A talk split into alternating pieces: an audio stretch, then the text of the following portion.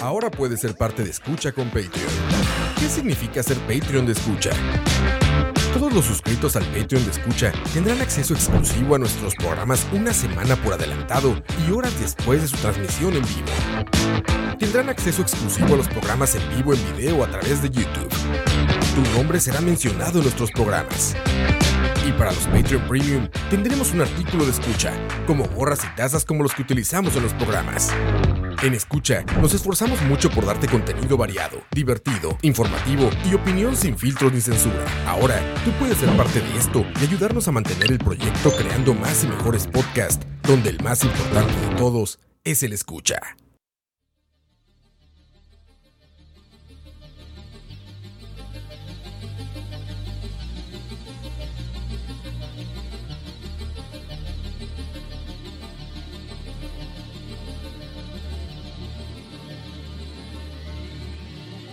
Tal, Juanqui? ¿Qué tal? Saludos, saludos. ¿Cómo vamos ahí? Hoy estamos terminando el año. Eh, sí, sí, ya, cerca, ¿verdad? Sí, sí. De vuelta aquí, muy, muy felices, muy contentos. Gran saludo hoy, ¿verdad? Sí, sí, sí. Improvisado. Sí, sí. Hoy, eh, pues ya, ya, ya era momento de un, de un espacio-tiempo. Estábamos, estábamos un poco, eh, Lo hemos dejado un poco ahí atrás. un poco ahí atrás, pero ya, ya aquí estamos de vuelta. Hoy- pero, pero por situaciones de importancia, ¿verdad? sí, sí, sí. A- aclararle a, a nuestros escuchas que era Sí, te, por un motivo muy especial, ¿cierto? Que por Sí, cierto, sí. bueno, felicidades a Juanqui, que ya es muchas gracias. Estaba ahí en la, con la tesis. una Entonces- tesis de maestría, si no me equivoco, ¿verdad? Entonces ya, ya maestro Pokémon, Maestro Pokémon, felicidades este, a Juanqui, que bueno, recién se... Bueno, todavía no está la grabación, pero ya está todo listo. sí, ¿verdad? sí, sí. Pero Ahí, man- entonces, manden sus felicitaciones a don Juan Carlos Porras. entonces, No lo tenía, busquen en Facebook, eso sí. tenía que priorizar un poquito, pero yo no, no, ya, ya estamos de vuelta aquí. Sí, todo cual- bien. cualquiera que ha presentado una tesis, ya sea, bueno, lo que sea, este, para bachillerato, licenciatura, maestría, sabrán lo, o sea, la cantidad de tiempo que consume este, y casi, casi que uno vive, respira y eso, Eh, eso, más bien. Entonces, pues, Sí, sí, sí. No, no, pero eh, aparte de eso, Juanqui es también un, eSporter, también, aunque no parezca. pero Sí, sí, sí, sí. Entonces, está, era una agenda un poco tallada este fin de año. apretada, apretada, pero bueno, ya. Este, y hoy, bueno, saludos a quienes nos están escuchando ahí en vivo. Hoy, este, saludos aquí a la gente de YouTube también.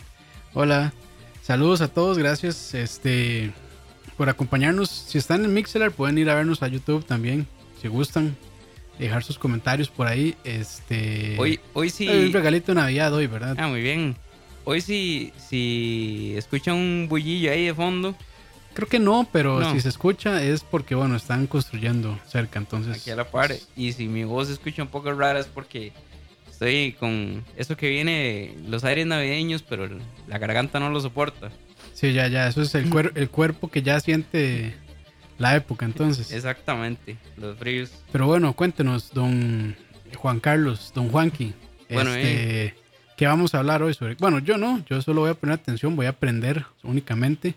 Pero ¿qué nos tiene preparado para hoy? ¿Con qué temas interesantes? eh, Hoy, hoy retomamos el, el tema pasado de eh, el misterio, los misterios del mundo cuántico. así es. eh, porque de, De- Habe- habíamos decidido hacer dos partes porque era, era un poquito extenso todo lo que se había intentado abarcar. Pero ahora, con los conocimientos que teníamos anteriormente sobre qué era el principio de incertidumbre, eh, de dónde nació la palabra eh, cuántico, este concepto de que la materia no es continua, eh, que existen partículas subatómicas, que la, la materia está conformada por toda una rama de, de, sub- de partículas subatómicas eh, que al final pues este, crean lo que es la realidad de hoy en día y, y lo misterioso, ¿verdad? Que es eh, todo este mundo que va más allá. No es como Marvel lo pinta. No. lo misterioso que va más allá de todo esto que va para abajo del largo de Planck, como lo habíamos discutido anteriormente. Eh, para darle continuación, tal vez eh, retomando, refrescando las ideas de que era el principio de incertidumbre, de por qué es que... eh, porque mucha gente después del... Bueno, mucha gente no, algunas personas después del, del primer programa me comentaran que por qué es que usted no puede determinar la posición y la velocidad de un, de un electrón o de una... Ajá. Sigamos, sigamos. sigamos. Ah, Ok, por- de un electrón o de una subpartícula. ok, de, de una subpartícula eh, al mismo tiempo. Esto es por la forma en que eh, se mide la velocidad o la posición de un electrón. Cuando uno va a determinar la masa de un electrón o las propiedades de un electrón, eh, uno, no, uno, uno puede poner un electrón en una, en una balanza. No tiene sentido. De acuerdo a Einstein, gracias a Einstein, nosotros sabemos que la masa ujú, y la energía son la misma cosa. ¿verdad? La famosa ecuación de E es igual a mc al cuadrado. La masa y energía es lo mismo. Entonces, a partir de eso, lo que se hace es que si usted quiere determinar la velocidad de un electrón, usted lo hace por medio de eh, una medición directa. O sea, lo que hace es este, inyectar, bueno, disparar una onda electromagnética, un fotón, ¿verdad? A un determinado este, átomo que está compuesto de un determinado elemento y dependiendo de la frecuencia y onda del rayo de disparo y lo que usted tenga de, esos, eh, de esas lecturas, usted determina la velocidad del electrón. Si usted quiere determinar la posición, lo que utiliza es un campo ma- electromagnético o un tubo de rayos catódicos. Entonces usted proyecta un electrón en una pantalla. Por eso es que usted no puede determinar las dos cosas a la vez, porque no es, usted no puede agarrar un electrón y ponerlo en una balanza. Los métodos de medición no permiten eh, medir ambas cosas al mismo tiempo. Por eso es que se determina el principio de incertidumbre a partir de esas dos variables, posición y velocidad. Una de las dos. La onda que... La función de onda que ya previamente nosotros habíamos explicado. Ok, ahora... No me acuerdo de nada, pero sí, sí, le, este, le creo. Viene, viene un principio importante aquí a partir de ahora. Porque después de, de todo lo que determinó Heisenberg y Schrödinger a principios de- del siglo XIX eh, y Planck, eh, viene todo el estudio de- del, del mundo cuántico, ¿verdad? De las, de, de las partículas subatómicas. Eh, eh, cómo se fueron descubriendo y todo, pero eh, surge a, partir de una idea y esa idea se llama el vacío cuántico. Hay una cosa que es el vacío físico, que es cuando usted extrae el aire de, o, un gas de un recipiente, ¿verdad? Y, y usted lo que obtiene es que bueno, hay un vacío ahí, Se, crea una presión negativa y usted ya no tiene, tiene un compartimento donde no tiene gas, ¿verdad? El vacío cuántico es una idea eh, un poco abstracta, ¿verdad? Hay dos cosas. El principio de incertidumbre se, termi- se determina por la posición y la velocidad, pero también se determina por la energía y el tiempo. Velocidad eh, lleva implícito el tiempo y la posición y la velocidad llevan implícita la masa y la energía, ¿verdad? Entonces, ¿qué sucede? Que tengo cuatro variables que determinan lo que llamamos el vacío cuántico. Resulta que en lo extraño de la fábrica de la realidad, a veces el, el- universo, el universo es el mago aquí, la creación, la realidad, la fábrica de la realidad es el mago. Eh, a veces el universo permite que no existan continuidades en lo que llamamos el, espacio-tiempo. Entonces, a veces surgen campos, ¿verdad? En esas discontinuidades que duran fracciones eh, en muy, muy, muy, muy pequeñas de tiempo. Y esas discontinu- discontinuidades son lo que crean los famosos campos. Ujú. No este campo, sino No, otro, otro. sí. Conste que no soy yo que estoy haciendo las, las bromas de mal gusto. ¿no? Sí, sino, sino, sino los campos.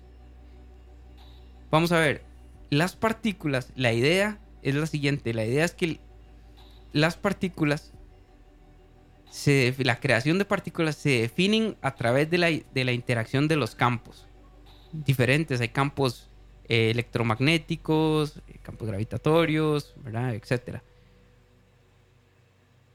¿De dónde surge todo este estudio? Veramos, de lo que, que es lo que vamos a hablar prácticamente hoy, que sería eh, eh, la interacción, bueno, la forma de, de- unir la teoría cuántica y, y- la teoría relativística, que es el, el modelo estándar.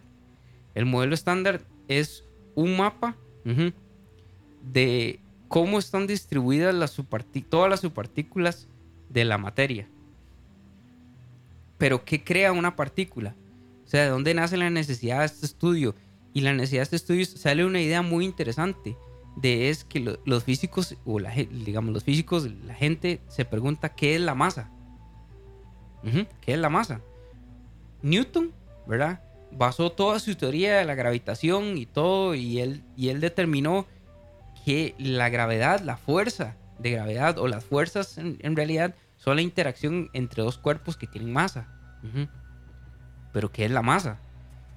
Einstein después se dio cuenta que más bien, eh, eh, o sea, Newton logró poder explicar la gravedad, pero, pero él no podía explicar de dónde venía la gravedad, solo explicaba las interacciones de la gravedad.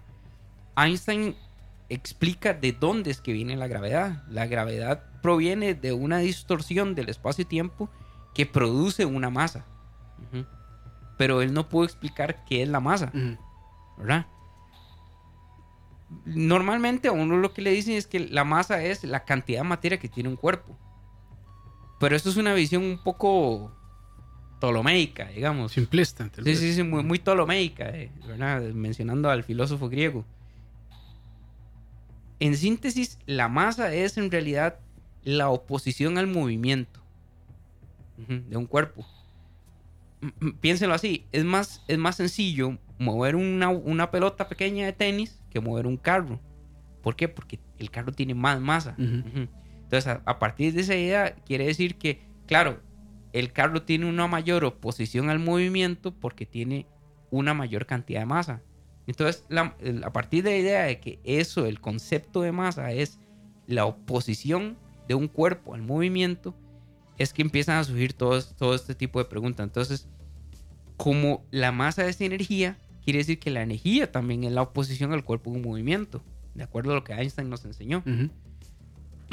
Entonces, por allá de la década de los 60, los 70, surge un, un, un séquito ahí de investigadores, entre ellos el más famoso Peter Higgs, en el que él propone que un bosón, Ese es el famoso bosón de Higgs. que un, un bosón masivo, la interacción de un campo con ese bosón es lo que hace que las partículas tengan masa. Vamos a ver. ¿Qué es lo que hace que las partículas tengan masa? O sea, que la interacción del bosón con ese campo hace que las partículas tengan oposición al movimiento. Y la oposición al movimiento es la masa. Ok. Bueno, Entonces, bueno, pero que es este disparate? ¿Cuál campo, verdad? Eh, bueno, eh, en, en- en la década de los 60 era una idea teórica, pero el bosón de Higgs fue descubierto en esta década. Yo creo que, bueno, se puede meter ahí entre los descubrimientos experimentales más. Que, no sé. Bueno, yo, yo le había, paréntesis pequeño, yo le había este, sugerido a Juanqui hacer como un programa especial también con los descubrimientos más importantes, ya sea de ciencia, este, física y demás, eh, durante el 2019 para este programa. No sé si nos dará chance No, de no, no. hacerlo este año, pero si no, a principios del otro. Sí, ¿verdad? sí, si no, yo creo que la primera semana del siguiente le podemos decir a, a Lobo si nos acompaña. Ah, bueno, perfecto. es bueno. Sí, sí, perfecto. Sí, porque Sí, Bueno, lo- los que no estamos muy metidos en, en todo esto, como Juanqui, como Lobo, eh, difícilmente nos vamos, o sea, nos va a llegar por, por nuestra propia ignorancia y por nuestro mal uso de redes sociales noticias de ese estilo. Entonces creo que es bueno también de, dedicar un espacio a, a ese tipo de, de descubrimientos. Que bueno, uno de esos me imagino va a ser este, la foto real del, este, del agujero negro. Ah, claro. No, y, y hay otro mucho más interesante Sí, que, sí, sí. que fue este mes, por cierto. Ah, ok, ok. Este mes, que es algo, es parte de lo que estamos hablando. Eh, en esas interacciones de la materia que ahorita vamos a hablar, hay, una, hay un concepto muy, muy famoso que se llama la, la materia oscura. Y la, energía, ajá, y la energía oscura. Y se llama oscuro porque nadie sabe qué es, pero saben que está ahí, pero nadie sabe qué es. Y una de las aproximaciones que hizo un, que estuvieron, que es un descubrimiento que se hizo ahora, eh, a finales de este año, ahorita, hace poco, eh, fue el, la aproximación o la idea de que existe una quinta fuerza eh, fundamental de la, el- de la materia. Eh, Hay, hay una quinta fuerza fundamental en la naturaleza. Ok. Nosotros lo habíamos discutido aquí. Existe las fuerzas nucleares débiles y fuertes. Existe la fuerza electromagnética y la fuerza gravitatoria. Los cuatro principales. Pero parece que hay una quinta. Y esa quinta va muy relacionada con la materia oscura y la energía Ok. oscura. Pero eh, muy, muy Sí. interesante. Interesante. Bueno, hay otro paréntesis, perdón, Juanqui. Hablando de la, de la, de la materia oscura. Bueno, no sé si tuviese chance de ver Ad Astra. Ajá. Ellos ahí ya manejan el concepto de motores de, de, De materia oscura. Ujú. Interesante. Sí, sí, sí. A ver, O sea, hay que es, es- una película, digamos, si, si van por ciencia ficción, mm, no es tanto ciencia ficción. O bueno, o, o ciencia, no tanto. Es más como un drama en el espacio, pero tiene conceptos Tiene ahí. un poquito ahí. Tiene conceptos ahí este, científicos interesantes. Muy bien. Por muy si, bien. por si quisieran ver una película ahí con un. O sea, relacionadas a todos esos temas, pues creo que es una buena recomendación. Interesante. Ok, entonces, vamos a ver. Existen en, en, el, en el- en el modelo estándar, el modelo estándar está, está explicado por una ecuación relativamente simple. Se ve simple, pero no lo es, como todas las Como ecuaciones. todo. Se ve simple y bonita, que es la ecuación lagrangiana del modelo estándar. A partir de ahí es, eh, es basado en el principio de incertidumbre y a partir de ahí eh, se empieza a explicar todo el modelo estándar. Eh, las, las partículas subatómicas, bueno, las partículas de la naturaleza están divididas en dos, en dos grupos principales. Después de ahí hay un chorro de cosas. Pero los dos grupos eh, principales son los bosones y los fermiones. Los bosones se llaman bosones porque están basados en un modelo estadístico que estableció eh, un, científico apellido Bose y otro científico apellido Einstein. Sorpresa. ¿verdad? Y esos bosones son partículas que tienen spines enteros. Ya, había hablamos, ya habíamos hablado que era un spin, que era la orientación magnética de una partícula. Y spines enteros significa 1, 2, 3, 4, 5. Entonces esos se clasificaron como bosones. Los fermiones están basados en la explicación de la, de la ecuación lagrangiana por parte de eh, Fermi y Dirac, científicos, do- dos científicos, entonces se llaman fermiones. Y esos fermiones son eh, subpartículas que tienen spines que van en medios, un medio, cuarto, un tercio, dos tercios y sucesivamente. Que esos, es, estos fermiones se comportan de manera distinta porque los fermiones eh, están regidos por el principio de exclusión de Pauli, que es un principio que yo he mencionado en varios episodios ya, que, le, que indica las orientaciones eh, es- eh, de pares de partículas, los- las orientaciones de los espines, ahí que me están viendo. y a partir de los fermiones tenemos dos clasificaciones, los quarks y los leptones. Entonces los quarks se dividen en un chorro ahí, up, down, y se dividen en flavors, en sabores. Porque ya nos quedamos sin letras griegas en el mundo de la física. Ah. Entonces ya ahí, a partir de ahí ya se están, ya están como Google con Android. Exactamente, ya, ya se empezaron a. ya hay que ponerle el nombre a las cosas. Pero ya nos quedamos sin letras griegas, entonces ya ahora, ahora se llaman up, down y van por flavors, por, por sabores. Y los leptones están divididos en dos: el electrón y el neutrino electrón. El electrón es un, es un leptón, que es un fermión. Y los neutrinos también. Los neutrinos son partículas que no tienen, va a sonar extraño, no tienen ni masa, ni tampoco tienen carga. Ok. Cada vez se pone, cada vez se intensifica esto. Sí, sí, no, no. eh, es- es- esto va así como en, en, en picada. Los quarks, los quarks se dividen en hadrones. y esos hadrones eh, se, se pueden clasificar en mesones y variones. ¿Qué es todo esto? Digamos que los quarks son un tipo de fermión explicados por la estadística de Fermi-Dirac. Como hay que ponerle nombres, tenemos up, down y flavors. Dependiendo de los ups, downs y los flavors, van a ser mesones o variones. Ok. Ujú. Eh, bueno, ya, saben que es un electrón y, y los, y tenemos los misteriosos neutrinos que no tienen masa ni carga. Por el otro lado tenemos los bosones. Y hay dos tipos de bosón. Los bosones W y los bosones Z. Entonces, ¿qué pasa? un bosón es una partícula que cuando interactúa con otra, la interacción de esos campos genera otro tipo de partículas. Y así es como se forman los electrones, protones, neutrones. Y los protones y neutrones forman, y electrones forman átomos, y los átomos forman moléculas, y las moléculas forman la materia compuesta. Bueno, y si ustedes tienen una, pueden ir a buscar, que aquí no lo vamos a hacer, pueden, ir a buscar una, una representación del modelo estándar y se van a dar cuenta que han descubierto un montón de partículas y las han clasificado de acuerdo a esta información general que les presento aquí hoy en día. No voy a intensificar todo eso porque se me va de todas dos horas hablando un montón de cosas y probablemente nadie me entienda. Pero es una clasificación gigantesca. ¿Esto cómo se hace? Digamos, ¿de dónde se saca este montón de tonteras? A partir de la búsqueda de, de- este tipo de cosas, de las clasificaciones de las subpartículas, de preguntas como qué es la masa, de dónde, o sea, qué significa, de dónde viene, se crean centros de estudio. Por allá, eh, aunque no lo crean, eh, existe una, una, eh, un centro de ciencia muy famoso, ¿verdad? En el mundo. Existen varios, varios, pero creo que el, el más famoso es el CERN, ¿verdad? Todo este tipo de, de cosas eh, provienen, o sea, Esas investigaciones. Estas investigaciones se realizan en aceleradores de, o colisionadores de partículas. Porque la mejor forma de estudiar las pequeñas cosas es partiéndolas en muchos pequeños millones de pedazos. Ujú. Y ese, ese centro es este, liderado y operado por Illuminatis, ¿verdad?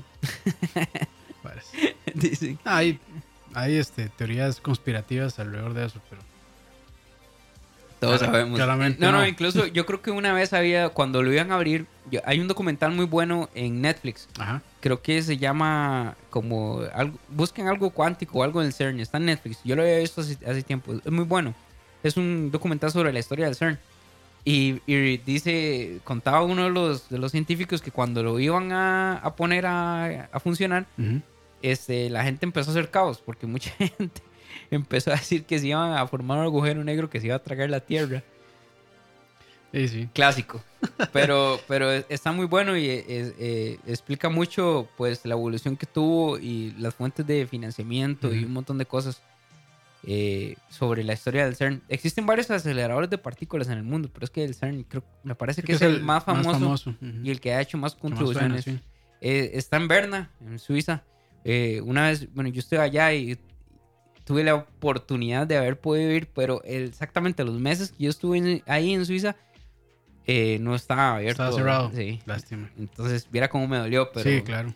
pero eh, espero ahí en algún, Algún momento, momento, volver, volver a visitar el CERN. El CERN ha hecho pues grandes contribuciones a- al mundo de, de la investigación de la, de la mecánica cuántica. Eh, se descubrieron las, los experimentos más interesantes. Bueno, está la partícula de Higgs, el bosón de Higgs, ¿verdad? Que la famosa partícula, de Dios, que le llaman. ¿Por qué es que le llaman la partícula de Dios? Es, es como muy romántico, ese tipo de cosas. Resulta que el bosón de Higgs en realidad es un bosón como lo del- el- los que acabo de explicar, explicados por la métrica de Bose y Einstein, como los Z y los W, solo que el bosón reacciona con el campo de Higgs. Es una interacción del campo de Higgs. El campo de Higgs es un campo ideal matemático, como todos estos campos, ¿verdad? Y la idea es que en el- se creó en el principio de la. después del Big Bang. Entonces, en el Big Bang estaba en equilibrio total. Y después del Big Bang, eh, el bosón interactúa con el campo de Higgs y se crea la masa de las partículas. Entonces se le llama la partícula de Dios porque es lo, Lo que, que inició- lo- bueno, no, lo que le da masa a las cosas. Ok. Entonces, lo que le da la masa a las cosas es literalmente la creación de la realidad. Todavía no lo entendemos bien. O sea, no sabemos si realmente es el bosón que se está buscando, pero a la intensidad del- de energía que se encontró, y por aquí tengo el dato, déjeme ver, porque todo, todo tiene Bien, que ir este bien. cuaderno, este cuaderno vale plata. Todo, todo tiene que ir bien. Bien Bien documentado. documentado. Ujú. Son 125 gigaelectronvoltios. Que Gigaelectronvoltios, Ey. más, suena como un ataque Pokémon. Sí, sí. literal. Perdón. Literal, eh, 125 gigaelectronvoltios fue la energía requerida para poder encontrar el bosón de Higgs. Y, y lo interesante también es que dura muy poco. Eh, Dura alrededor de eh, un septosegundo. Un septosegundo es 10 a la menos 21 segundos. Uy, Que son esas pequeñas discontinuidades que yo les explicaba de la realidad, lo que llamamos el vacío cuántico ujú. a, esa, a 10 a la menos 21 segundos se crea un vacío cuántico. Y empezamos, empezamos a ver la interacción de los campos con los bosones que crean las partículas. ¿verdad? Resulta que llegó un momento donde esta métrica, este lagraniano, es una expresión matemática que se empezó a complicar de una forma impresionante. Entonces llegó... Que hay una pregunta que le va a gustar, mae. ¿Cuál es? Dice Pablo Vela que si eso es más o menos lo que necesita el DeLorean. El DeLorean necesita, ¿cómo era? 1.5 gigawatts de Algo así. el- un rayo. Eh, eh, ah, qué película esa tan buena. Yo, sabía, yo sabía que lo iba ahí. Lo iba, Me iba a estar lo a emocionar, lo a emocionar. Sí, sí, sí. no, es, es de, mis, de mis trilogías favoritas esa. Mm. Eh, no, como ya hemos demostrado en capítulos anteriores de Espacio Tiempo, la película está completamente errónea. pero lo único que pega es que usted necesita energía para viajar en el tiempo. nada Eso es todo. Eso es todo. Es muy bien ahí, nada Es, más. es el principio. Por, Es- por lo menos el principio lo lograron. Por lo menos la idea está bien. Ah, bueno, entonces el modelo matemático se estaba complicando terriblemente, ¿verdad? Entonces llega para mí uno de los genios del siglo XX, Richard Feynman, mm, eh, y entonces lo que hace es simplificar ese modelo matemático y lo hace con diagramas. Es la forma más sencilla de hacerlo, es impresionante. Eh, pueden buscar un diagrama de Feynman ahí en, cualquier lado. Y básicamente lo que hace el diagrama es que una flechita significa un campo y una flechita significa un bosón o una flechita significa un bosón y otro bosón o un campo y un campo. Y a través de esos diagramas se puede explicar cómo se van creando las diferentes eh, subpartículas de todo el modelo estándar. Es genial. O sea, él lo que hace es agarrar expresiones matemáticas y simplificarlas como esquemas. Ujú. Entonces él dice, esta expresión es igual a este esquema. Y esta expresión es igual a esta flechita. Sí, usualmente, bueno, creo que generalmente en la- visualizar algo más, o sea, más sencillo para procesarlo. No, por, lo- por lo menos para las personas que ahí, pues, no somos tan buenas en matemáticas. No, no, no. Siempre, eso siempre. Aunque usted sea un- Muy bueno. el matemático más, Más más genial de todos, no hay nada como, como visualizar algo gráficamente. Claro. Es como, yo me imagino en, en- el mundo profesional eh, tuyo, eh, de usted pues, le puede enseñar un- un- una tabla, un chorro de tablas a, a una persona y no va a entender. Sí, que no, usted no. le enseña un grafiquito. Sí, el- Ah. sí, un modelo normalizado de datos. digamos, Claro, entonces eso se entiende muchísimo mejor. Siempre lo, lo- lo visual es más agradable y más entendible. Entonces, eh, bueno, y a través de esta forma tan genial de resolver eh, esos lagranianos tan complicados, eh, se empieza a crear y a, a hacer más grande el modelo estándar. El modelo estándar, el problema que tiene, bueno, no es un problema, es, es una ley que tiene. Todas las cosas se, se, deben, se deben regir por su propia ley. ¿verdad? La ley de campos es que todo el mundo empieza tarde, pero no, nunca es culpa de él. Es- Mae, nunca es culpa mía, mae, menos cuando es en mi casa. esa, esa- es- esa es la ley. Una de las principales leyes del, del modelo estándar es la simetría. La gente habla de simetría, supersimetrías, ¿verdad? Y, y, y la palabra simetría me parece que es bastante entendible. Por un lado se tiene una cosa y por el otro lado tiene que ser equivalente. La misma. Exactamente. Entonces, usted no se puede escapar de esa simetría. Pero el vacío, el, el vacío cuántico, digamos que permite ese pequeño escape de las simetrías. Pero lo compensa con, digamos, con, como con otros principios y el modelo se mantiene.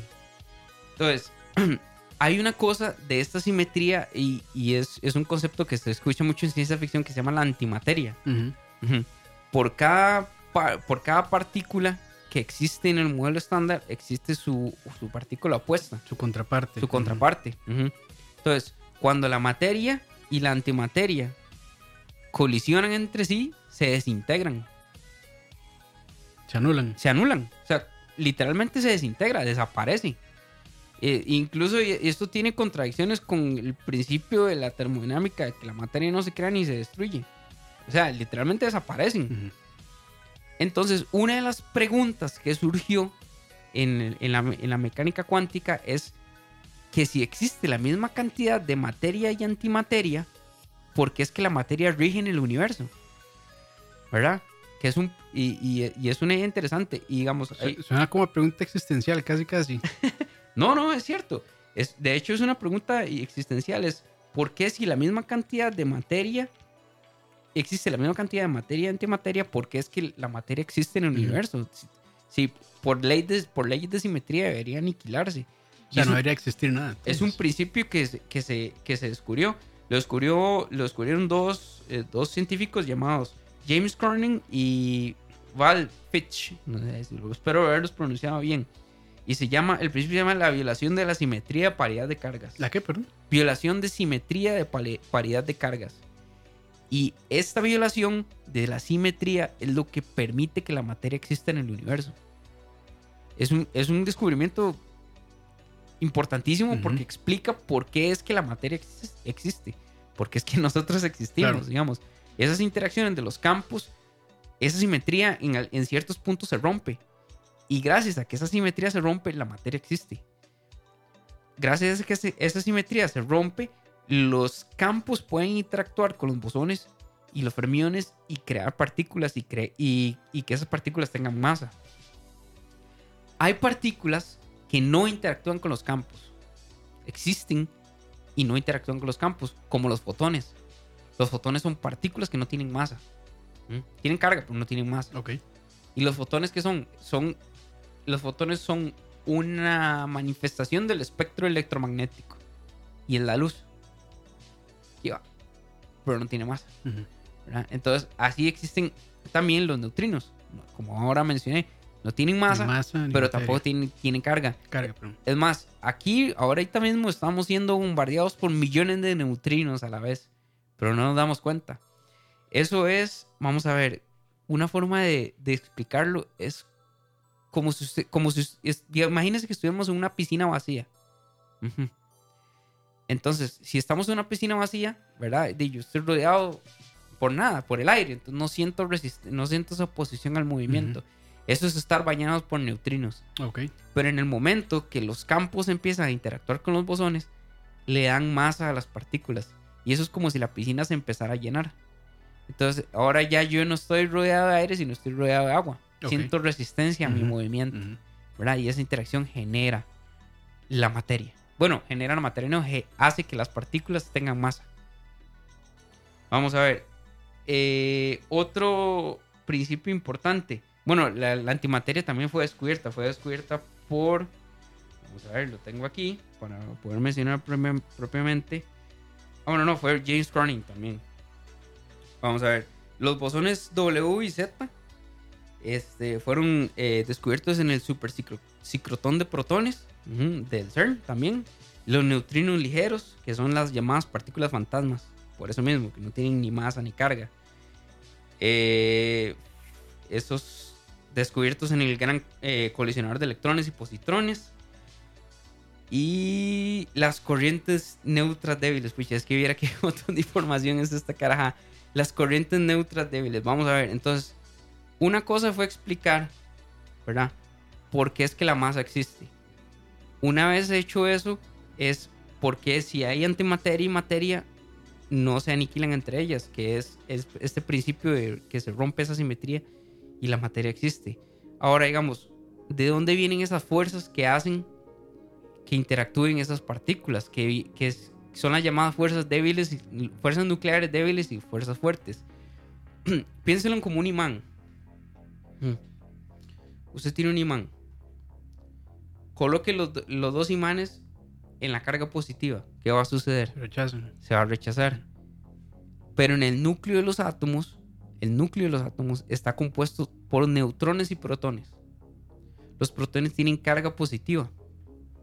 De acuerdo a ese principio de que tienen la misma dirección magnética, deberían rechazarse, pero no se rechazan, se mantienen juntos. Esa interacción, esa interacción que existe entre, las, entre esas partículas son las fuerzas nucleares débiles y fuertes. Mantienen los protones juntos, a pesar de que tienen la misma carga magnética, ellos no se repelen. Porque en, lo- en los, en los núcleos de los átomos también hay neutrones, pero los neutrones no tienen carga. ¿Verdad? Y también es lo que da la interacción entre los electrones y los protones. Porque el, porque es- el electrón no, no colisiona. No colisiona con el núcleo del átomo.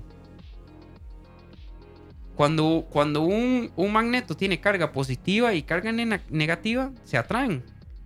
Pero ¿por qué entonces el, el, el electrón que está alrededor del núcleo del átomo, por qué no se pega al, al núcleo? Debería pegarse, porque tienen eh, cargas magnéticas opuestas. Ujú. ¿Por qué es que no pasa eso? Bueno, por las fuerzas nucleares débiles y fuertes. Esas fuerzas, junto con la fuerza electromagnética y la fuerza de gravedad, son las principales fuerzas de la naturaleza. Ok. ¿Qué es toda esta cosa que llaman la energía oscura y la materia oscura? Eh, no sé. Se acaba el programa. Adiós. Espero que lo hayan disfrutado. Muchas gracias. Nadie sabe qué es. No se sabe qué es. Pero es parte del principio de, de ese rompimiento de simetría de, las, de la naturaleza que existe a nivel de la, de la mecánica cuántica. Se sabe que está ahí. Ujú. ¿Por qué es que se llama materia oscura y energía oscura? En realidad son la misma cosa.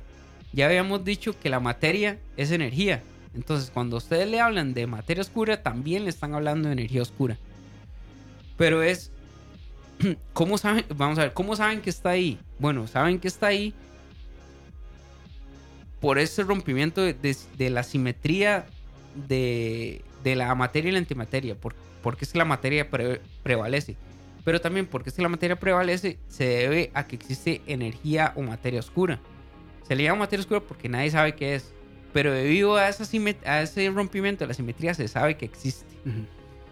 Hay gente que la, eh, en, este, en esta cruzada por intentar este, tre- crear una, una teoría, la unificación, una teoría del todo, eh, intenta explicar la expansión del universo con la cantidad de energía o materia oscura que existe en el universo. Son ideas aproximadas y por el momento, ahorita la verdad es que no sabemos nada. No sabemos nada, no, sino eh, tenemos pequeñas aproximaciones poco a poco de este tipo de ideas. Pero no se ha podido comprobar del todo. No se ha podido Mm. comprobar del todo. Perdón. Eh, estas ideas son eh, impulsadas por la famosa, la famosa teoría de cuerdas, teoría de supercuerdas, la teoría M, la teoría de unificación. Que aquí entra, que es un paso bastante pues evolucionado. ¿Qué es la teoría de cuerdas? ¿Verdad? Que aquí es donde, es, un tema que yo quería tocar después hasta podremos dedicarle un programa completo, pero digamos, eh, es la aproximación de la mecánica, de la unificación de la mecánica cuántica y la teoría relativística. Y la idea, la idea es que una cuerda esté relacionada con un montón de parámetros de una partícula. Mm. Entonces, lo que hablamos ahora de la- de- del diagrama de Feynman, Feynman logró este, interpretar eh, expresiones matemáticas en forma de diagramas. Ajá, Entonces las cuerdas intentan hacer lo mismo. Una cuerda tiene una vibración, como las cuerdas de una guitarra, ¿verdad? Entonces, la vibración de esa cuerda está relacionada a un montón de parámetros de una partícula. Spin, masa, eh, carga eléctrica, un montón de cosas. Entonces, la canción o la música de todas las cuerdas son las interacciones de todas las partículas de un, de un determinado experimento. Entonces, ¿qué pasa aquí? Aquí surgen un montón de cosas extrañas. que son las llamadas eh, 11 dimensiones, ¿verdad? ya, ya, y aquí no, no- nos ponemos más teóricos que nunca. Uf, Vamos a ver, ya me, ya me duele la cabeza. Vamos a ver, ¿qué, pasa con, las dimensiones superiores? ¿Verdad? Eh, bueno, ya sabemos que... eh, ya sabemos, no, bueno, yo había mencionado que una forma de explicar la interacción entre la gravedad y la mecánica cuántica es explicar la gravedad a través de cuantos gravitatorios, llamados gravitones. Es una idea, ¿verdad? Son partículas, eh, se, le llaman partículas virtuales porque no existen, no son medidas son una forma de, de rela- de relacionar cosas. Va muy implícito con esto la teoría de las cuerdas. Eh, ¿Qué es la idea? Bueno, la idea es que cuando todo esto da, usted tiene muchas dimensiones. Pero en sí hay que preguntarse primero qué es una dimensión.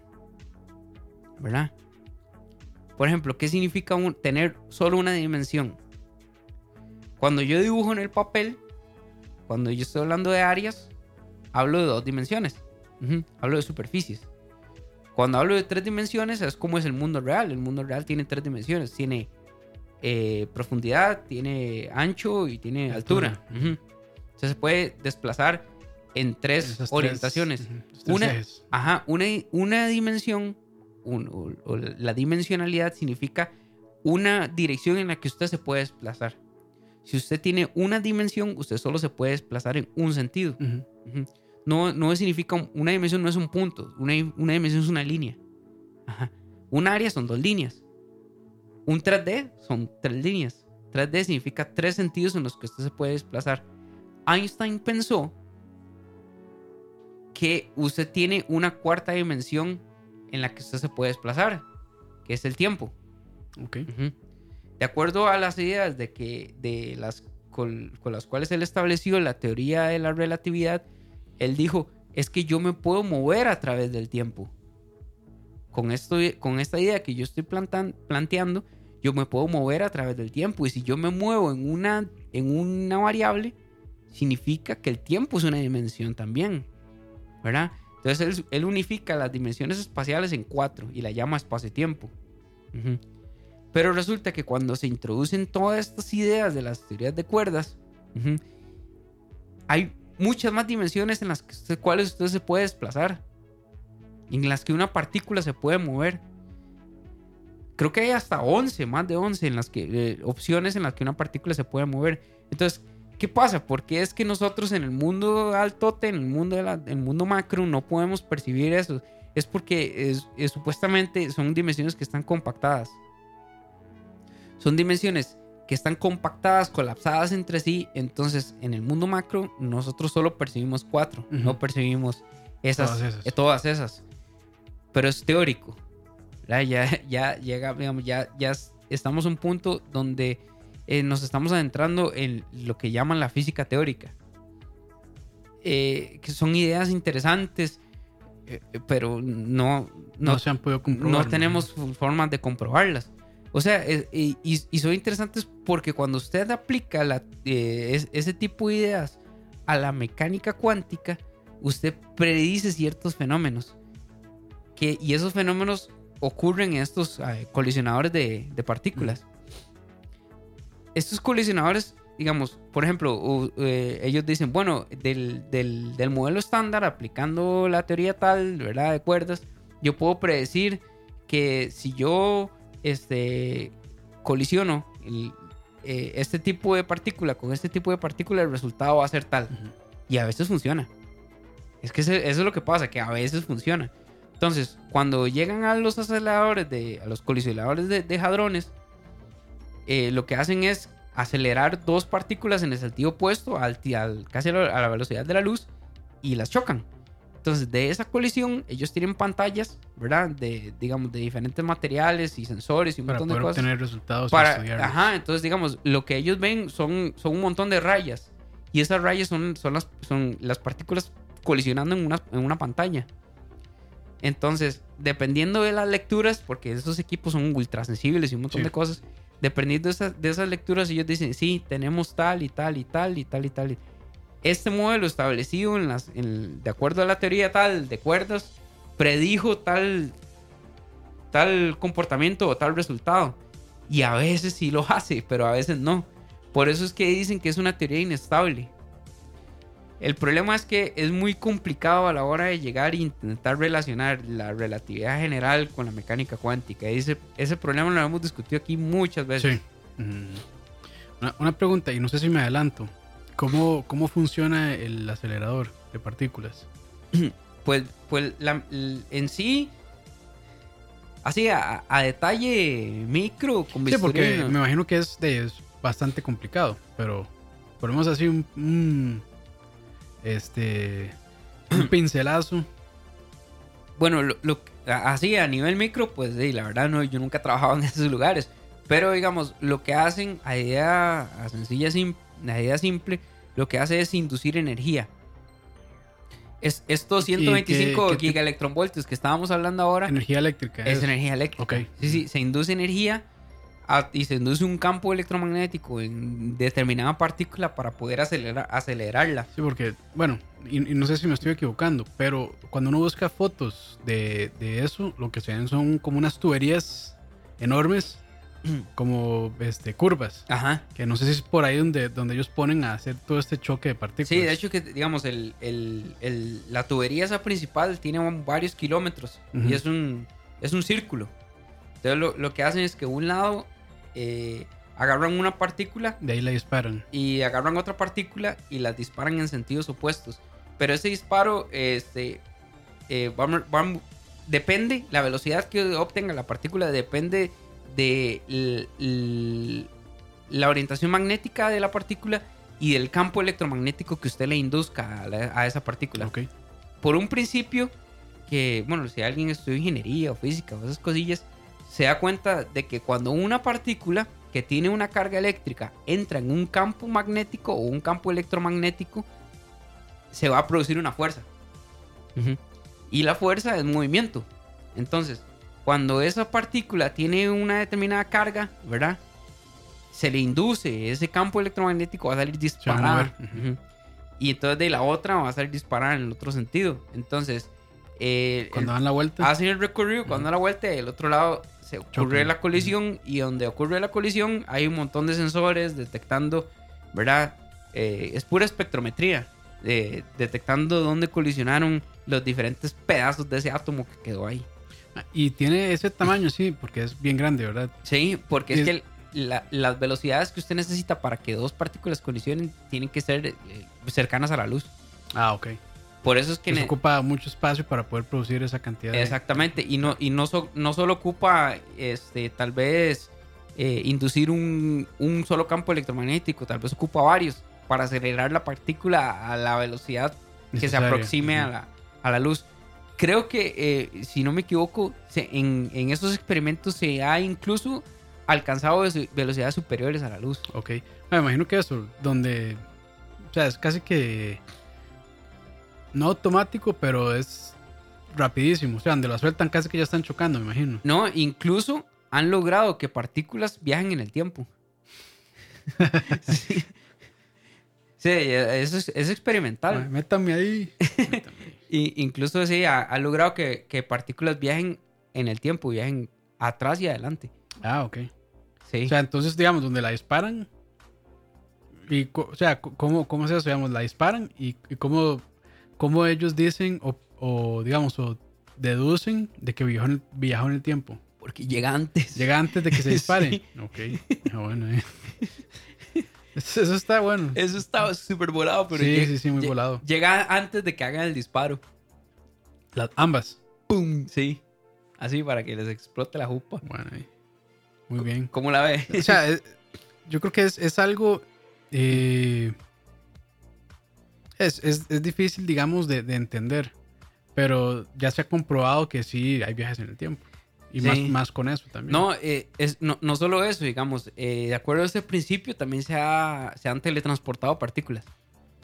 Sí, Ah, ok. sí, Ok, que ok. eso lo creo- me parece que en el programa pasado dis- discutimos el, el famoso eh, Sí. que es el entrecruzamiento que, lo que, cuántico. que lo que cambia en un lado. Bueno, los cambios que se ven en un lado tienen en el otro otro también. Ajá, al mismo tiempo. Y eso supera la, la velocidad a la que la información es Porque es transmitida. instantáneo. Ajá, el, supera la, informo- la, inform- la velocidad a la que la información viaja de un lado a otro, Ujú. que es la velocidad de la luz. Es, es eh, pues bastante, ya no interesante, bastante fascinante. Sí, claro. claro, claro. Porque sí, incluso eh, me parece que hay. in- incluso se, se generan micro agujeros negros. Ah, ok. Ahí mismo en el, en el acelerador. Sí.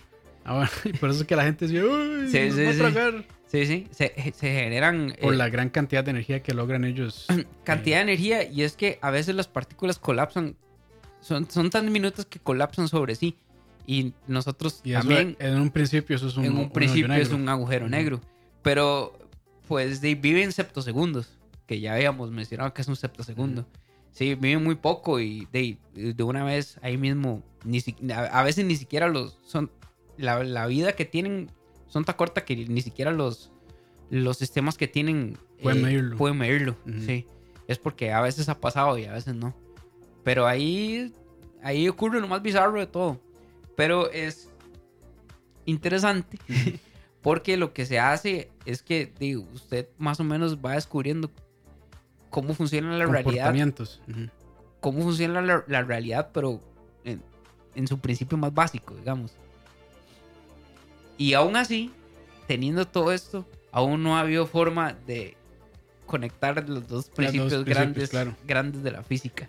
Que no, no sé, no sé si estoy, probablemente estoy bateando, pero me imagino que mucho de ese estudio es lograr relacionar esas dos. No, Eh, ese es el objetivo. Es el objetivo. Es el objetivo. O sea, el objetivo último de la física es crear la teoría del todo. Ujú. Y la teoría del todo suena súper, ¿verdad? Hay una película llamada así. Sí, pero no tiene nada que ver con la teoría del todo. Es la vieja de Stephen Hawking, muy buena, por cierto. Muy buena película. Esa es con. Eddie Redmayne, Ah, sí. sí. ¿Cuál, cuál es la película con, con Ah, Cumberbatch? es que hay uno de, de Benedict Cumberbatch, sí. Sí, de la vida de Stephen Hawking también, pero eso yo no la he visto. Yo vi la de Eddie, Yo vi la de Eddie Re- Redmayne. Ajá, esa también la Muy vi. buena película. Sí, muy buena. Eh, bueno, en la búsqueda de la teoría del todo, se le llama la teoría del todo porque lo que hace es unificar esas dos, esas dos ideas. Se cree que al poder unificar esas dos ideas, el humano, el ser humano va a tener un, un entendimiento casi completo de cómo funciona Todo. todo, el universo. O sea, Y- decimos todo es todo. Ajá. O sea, todo desde cómo, desde el por, bueno, tal vez del cómo, el por qué, ¿verdad? difícil saber de por qué, pero el cómo se crea la masa de las partículas y cómo eso está relacionado desde el nivel de los campos de Higgs y los bosones a los cúmulos de galaxias, digamos. ¿Y qué tanto se ha avanzado en, en, en ese objetivo? Eh, pues hay- hay avances importantes. Hay científicos que han intentado hacer relaciones directas de esas cosas. Por ejemplo, Hawking. Ujú. Stephen Hawking fue un- un- uno de los pioneros en, en ese campo con su radiación de Hawking, que era una forma de explicar la muerte de un agujero negro. Ujú. Que el- prácticamente lo que decía era que eh, emite un cierto tipo de radiación a nivel y entonces involucra el, el principio de, de gravedad cuántica y porque los agujeros negros son una fuente enorme de rayos X. De hecho, que así es como primeramente se descubrieron. El primer agujero negro que se descubrió, que también un programa ya lo había mencionado, se llamaba Cygnus X1. eh, se llama Cygnus X por la cantidad de rayos, de rayos X que eh, emite. ¿Y así Y- fue como se descubrió? Se, se, se detectó que había una cantidad de rayos X muy potente. Ajá, los, los agujeros negros son fuentes eh, enormes de rayos X en el universo. Y eh, la forma, bueno, los rayos X es, un, es una perturbación del espectro electromagnético. Y, pero hay, eh, como es una perturbación, es una onda, entonces se puede relacionarlo con una partícula, ¿verdad? Entonces, bueno, y, ya esas deducciones matemáticas superan cualquier cosa que mi mente pueda procesar. Pero eh, más o menos por ahí se dieron las primeras aproximaciones.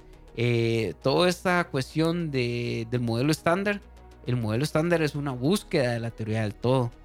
La teoría de cuerdas es una búsqueda de la teoría del todo porque busca relacionar... Usted lo que necesita son relacionar dos cosas simples. Bueno, simples no, pero necesita relacionar dos cosas. La mecánica cuántica y la gravedad. la unión de esas dos cosas se le llama la gravedad cuántica. Para relacionar esas cosas, usted requiere una partícula virtual que llamamos los gravitones. Pero el problema es que usted tal vez matemáticamente lo pueda lograr, pero experimentalmente no se han medido los gravitones. ¿Me entiende? Y hasta que no se pueda experimentar, no se puede Hasta que no se pueda medir, no se puede comprobar. Pero es interesante porque, como ya hemos visto, ideas que surgen del pensamiento, que se plasman en ecuaciones matemáticas, que predicen ciertos experimentos, después el objetivo es probarlo. Y si se prueba, es cierto. Claro. ¿Verdad? Que es, lo que hace la ciencia.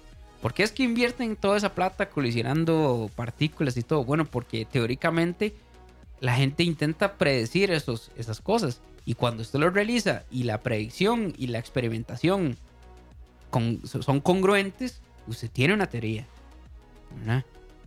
Que es muy diferente a, la forma de pensar de, muchos primates de hoy en día, ¿verdad? Lamentablemente, sí. pero, pero por ahí anda el asunto. Es, es la unificación. Entonces, todo esto que hemos hablado sobre el mundo cuántico, la mecánica cuántica, eh, muy interesante. El fin es poder unificar las cosas en una, en una teoría del todo. Y de esa forma poder explicar y entender cómo funciona un universo. ¿Para qué? Para aprovecharlo en nuestro beneficio. Es muy interesante. Hay un. Ah, siempre la Siempre, siempre, sí, sí. Eh, hay un libro muy. no es muletilla, es que es cierto. hay, hay, un libro que yo recomiendo, es un libro corto y es un libro muy bueno que se llama Una breve historia del tiempo, de Stephen Hawking. es famosísimo ese libro. Es bueno. Es, de, creo que ha sido bestseller y creo que tal vez es su trabajo más reconocido masificadamente. Yo lo recomiendo mucho, por, primero porque es corto. ¿verdad? Sí, son menos de 100 páginas. Es un librito corto, y hay hasta una versión de bolsillo. Y lo recomiendo porque es corto. Segundo, porque él intenta ser lo más simplista posible. Eh, eh, en una parte del libro él menciona que le pregunta a la editora que se puede meter una ecuación y dice, no meta nada de eso. En el momento que usted mete una ecuación, perdió. Usted perdió a la gente. Nadie le va a entender. Entonces él intenta explicarlo todo sin ecuaciones. De hecho, este, yo lo leí y hace muchos, hace muchos años ya, pero creo que hasta tiene eh, dibujos, diagramas. Tiene, tiene diagramas, eh, hay, un, hay un diagrama donde él intenta explicar la flecha del tiempo y el horizonte de eventos. Porque, digamos, el estudio, él se enfocó mucho en la parte de los agujeros negros. Él, él fue el gran experto toda la vida en ese tema. Y eh, entonces lo que hace es meter un par de diagramas, pero un número una ecuación usted no, ve. No está. Y, yo lo leí y eso me, llegó mucho a mí porque yo siempre, bueno, a partir de eso yo dije, claro, la, mejor forma de explicarle a alguien es si usted no usa ninguna ecuación. Porque en el momento que usted mete una ecuación ya usted necesita cierto conocimiento técnico para poder entenderla. Entonces, si usted logra evadir eso y, transmitir el conocimiento es muy fácil, de una manera simple, la persona en la medida de lo posible lo va a, lo va a asimilar. Pero y gran, gran título ese, ese libro. Una breve historia del tiempo. Muy bueno.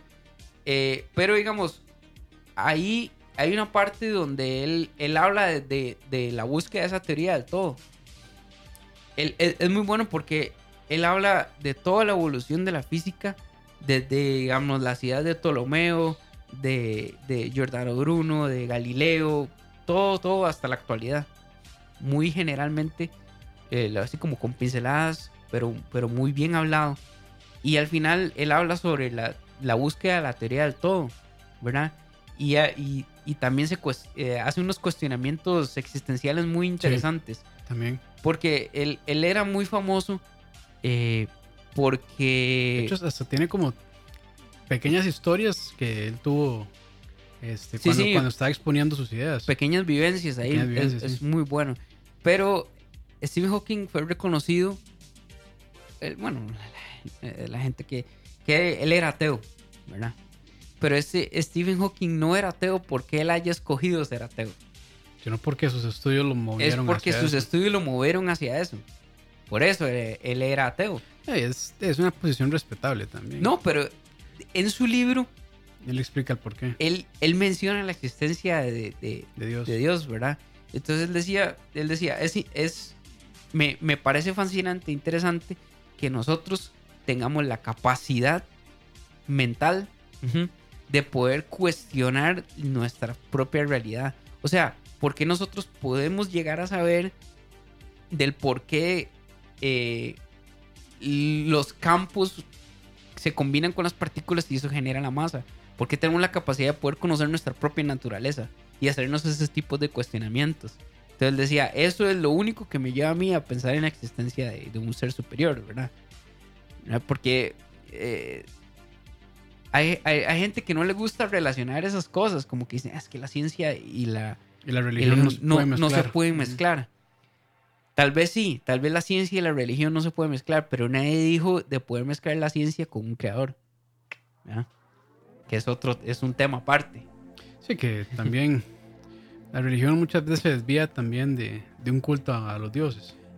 Sí, Algunas- sí, sí. o sea, no, no- no es por entrar en polémicas, pero sí pasa. sí pasa de que la, la religión de a veces tiene, lamentablemente, de, es tergiversada por el ser humano y pues a veces se aprovechan de, de todo eso para... Pero es que, aunque usted no lo crea, mi estimado amigo Campos, aunque usted no lo crea, la, la religión y la ciencia en su, en su core, ¿verdad? En su, en- Comparten en- muchas cosas. En su más profundo pensamiento, comparten muchas cosas. Y, y esas cosas que comparte es buscar una razón existencial, Sí, el por qué estamos acá. el porqué de las cosas, ¿verdad? O sea, eso es lo que busca la religión. El- Vea, la religión podrá tener entre sus cosas, pues, las religiones tienen ritos, tienen costumbres, tienen un montón de cosas. Bueno, muchas religiones lo... lo creo que lo, lo, lo ponen muy fácil, ¿verdad? Que es porque Dios quiere. De lo, de lo podrán poner fácil, pero es el tema que tocan. Ujú. Al final del día, la gente sigue sus creencias porque busca un significado para su existencia. ¿Qué hace la ciencia? Buscar una, una explicación y un significado de las Sí, cosas. muchas veces de, este, es eso mismo. O sea, de, yo existo porque Dios quiere. Entonces ahí está mi... Eh, sí, sí, muy Mi- simplista. Muy simplista. Hay gente que no le gusta Ujú. ser tan simplista y ahí se mete en el mundo de la ciencia. Está bien, pero al final del día, pues la idea es igual, es buscar una explicación existencial. Independientemente Válido, válido. De, de- de cuál sea esa, es completamente válido. Ya el tema de, de, pues de los ritos y qué es bueno y qué no, ya es otro, otra cuestión, pero en esencia buscan casi la que la misma, respuesta. en la búsqueda de las mismas cosas.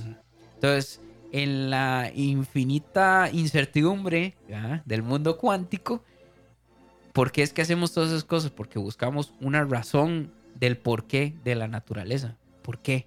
¿Por qué?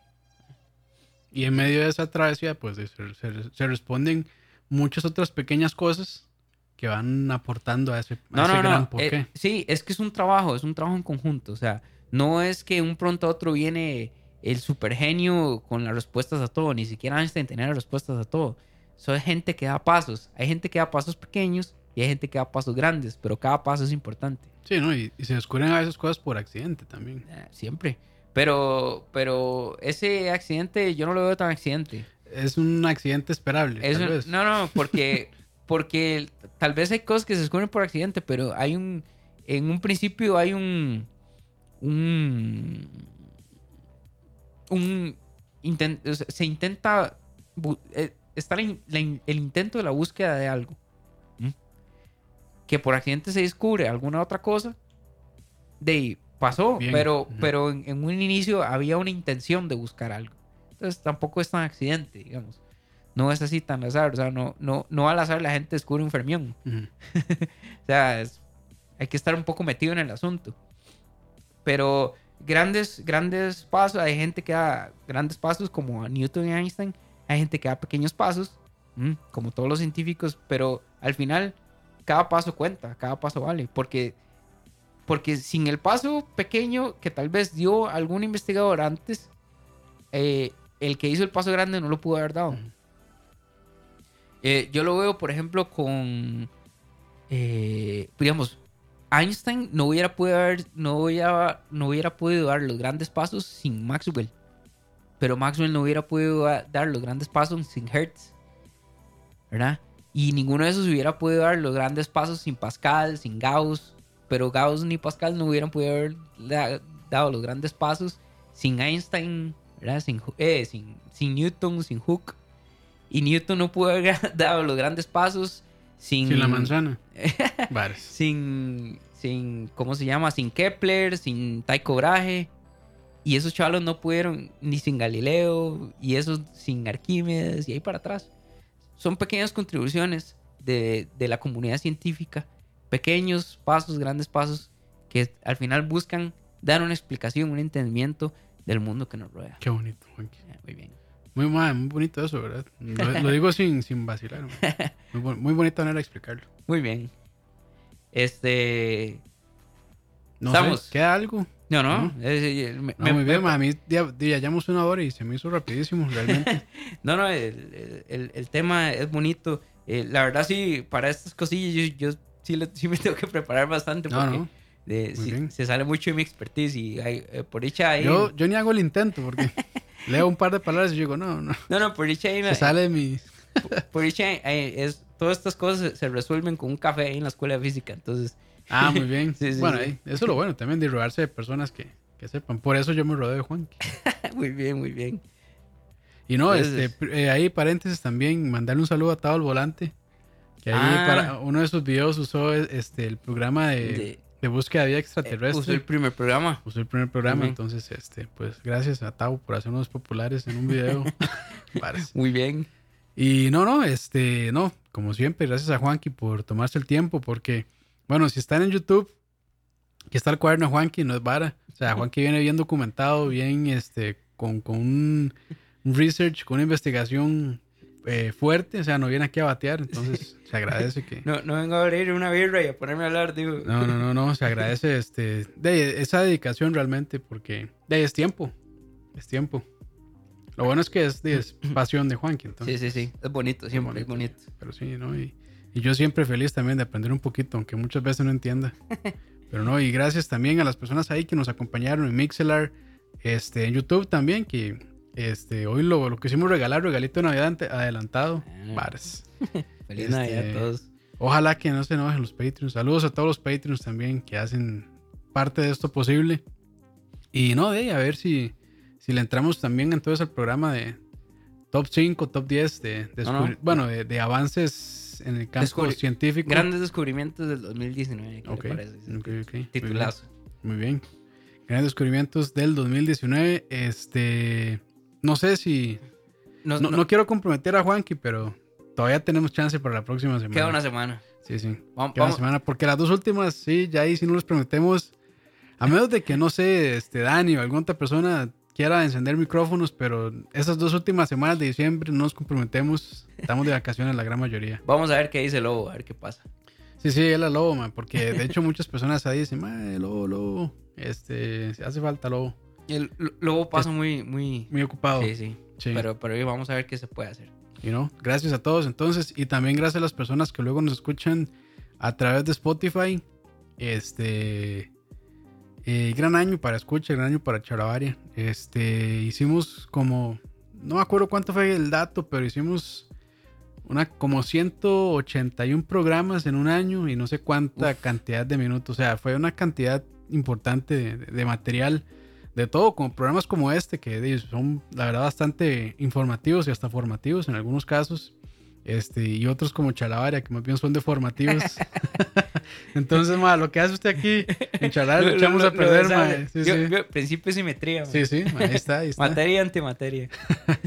Pero bueno, muchas gracias muchachos, pásenla bien. Este, y bueno, ojalá podamos hacer ese programilla. Y, y si no, nos escuchamos. Feliz año. Feliz Navidad también. Sí, que la pasen muy bien ahí alrededor, eh, rodeados de sus seres queridos. Así es. Y gracias Juanqui, como siempre, por, por este esfuerzo. Así que bueno. Chao, gente. ¿Cómo Hasta fue, luego. mae? Live long and prosper. Live long and prosper. Chao.